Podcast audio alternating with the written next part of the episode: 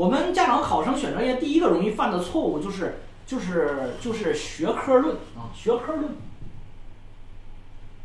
什么叫学科论呢？老师，我生物好，我能不能学生物工程？老师，我数学好，我能不能学数学、金融？老师，我语文好，那我能不能学汉语言文学和新闻？呃，老师，我英语好，那我就想学英语和翻译。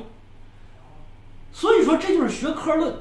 然后呢，大家就天然的把什么呢？把答题能力做成了一种兴趣和爱好，就去盲目的选。最后导致啥呢？其实你生物好，是因为你就这一门课你还擅长，你还能够把它。但是你会发现呢，等到高考考生物科学专业、生命科学专业，对你来说，你不太喜欢这种。实际上呢，这个有点高高拿起、低低放下的专业。这啥高高拿起？就是你看着有点高大上，一提生命科学，是吧？感觉非常高大上。但是你会发现，就业的时候又是低低放下，什么意思？就业的时候你会发现，你去找工作的时候，哎，好像这个行业的普遍薪酬待遇都不是特别高。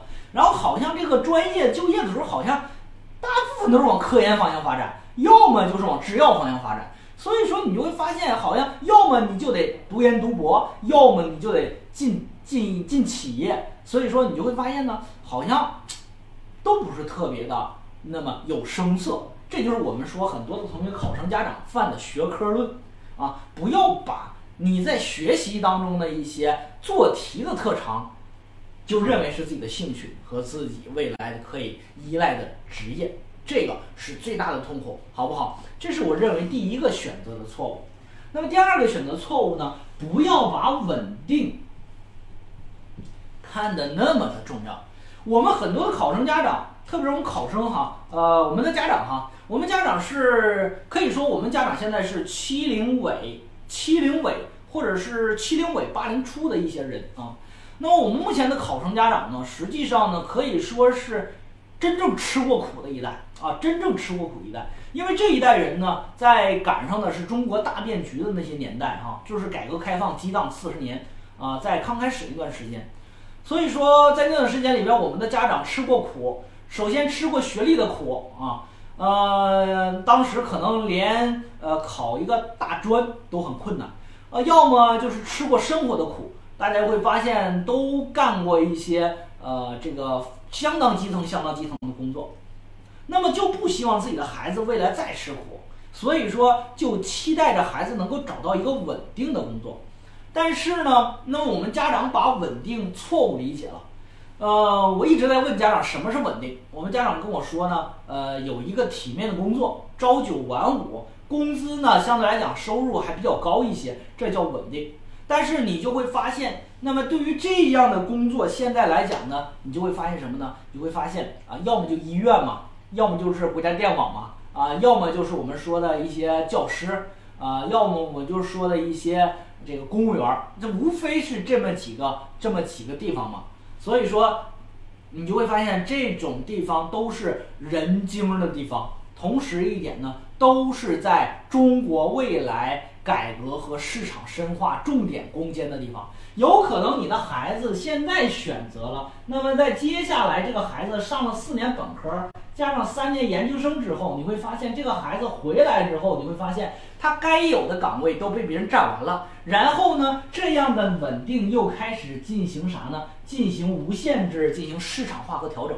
大家可以发现，现在是公务员是不是也在逐渐的进行改制，是吧？所以说呢，我们认为呢，实际上你不要把稳定看的看的什么呢？如此的重要啊？什么叫稳定？我认为第一。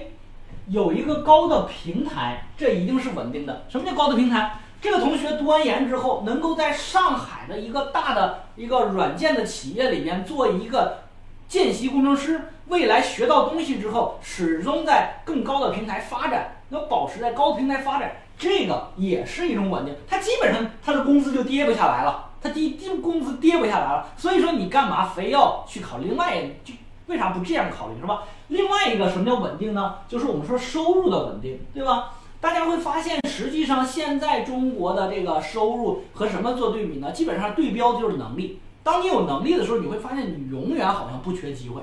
所以说，我觉得对于一个考生来说，更重要的应该是让他学啥呢？让他达到一个啥呢？达到一个学有所爱、学有所获，然后学有所需。这样的话，他在未来选择学校、选择专业的时候，这样的话他不至于啥呢？茫然。那么，只要他能够充分发挥自己的特长，那么他的所学的东西，在我们中国都是有广泛的应用的。你比如说。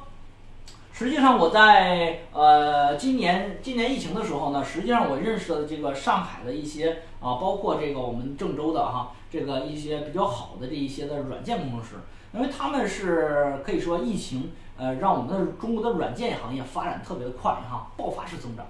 呃，郑州这个软件工程师是做外包的哈，就是软件外包的啊，他就跟我讲，他说实际上呢，就是他现在的收入呢。基本上稳定在一年，基本上是六十万。那他工作多少年了呢？现在工作基本上是呃工作五年了，一个九零后啊，工作五年了。那么对于他来说，他认为啥呢？我现在出去哈，哪一个企业给我提供的年薪都不会低于这个，因为我的身价已经到这儿了，已经到这儿了。所以说这个是不是另外一种稳定呢？这个就是我们说的，我们说的哈，家长不要把稳定这个事儿错误的理解了。啊，你这个我觉得有可能是某种意义上的倒退啊，而不是前瞻性的发展。所以说，我们的家长考生呢，在某种意义来说，家长哈，你的思维格局要进行改变啊，要进行改变啊。所以说，我们家长呢最担心的就是我们考生，哎呀，呃，学了一个东西，大学毕业之后呢，呃，又回来啃老了。但是呢，我认为这种同学一定是啥呢？一定是学到最后发现呢，学的这个东西不是自己的兴趣。对吧？所以说选择专业是非常非常重要的。然后呢，决定回来复读啊，回来回来啃老。那这个的话，实际上我觉得呢，我觉得这种同学，无论说你在什么样的体制里边，也一定不会有什么一个太好的发展啊。人这个真的是这个世界上没有什么病是药物治不了的，那只有一种病啊，就是懒病啊，懒病永远治不了。所以说啊，我们家长在考给考生做规划的时候。我认为呢，要瞄准考生的什么呢？兴趣特长啊，来去做这个事儿。所以说这个选专业啊，呃，那么第四。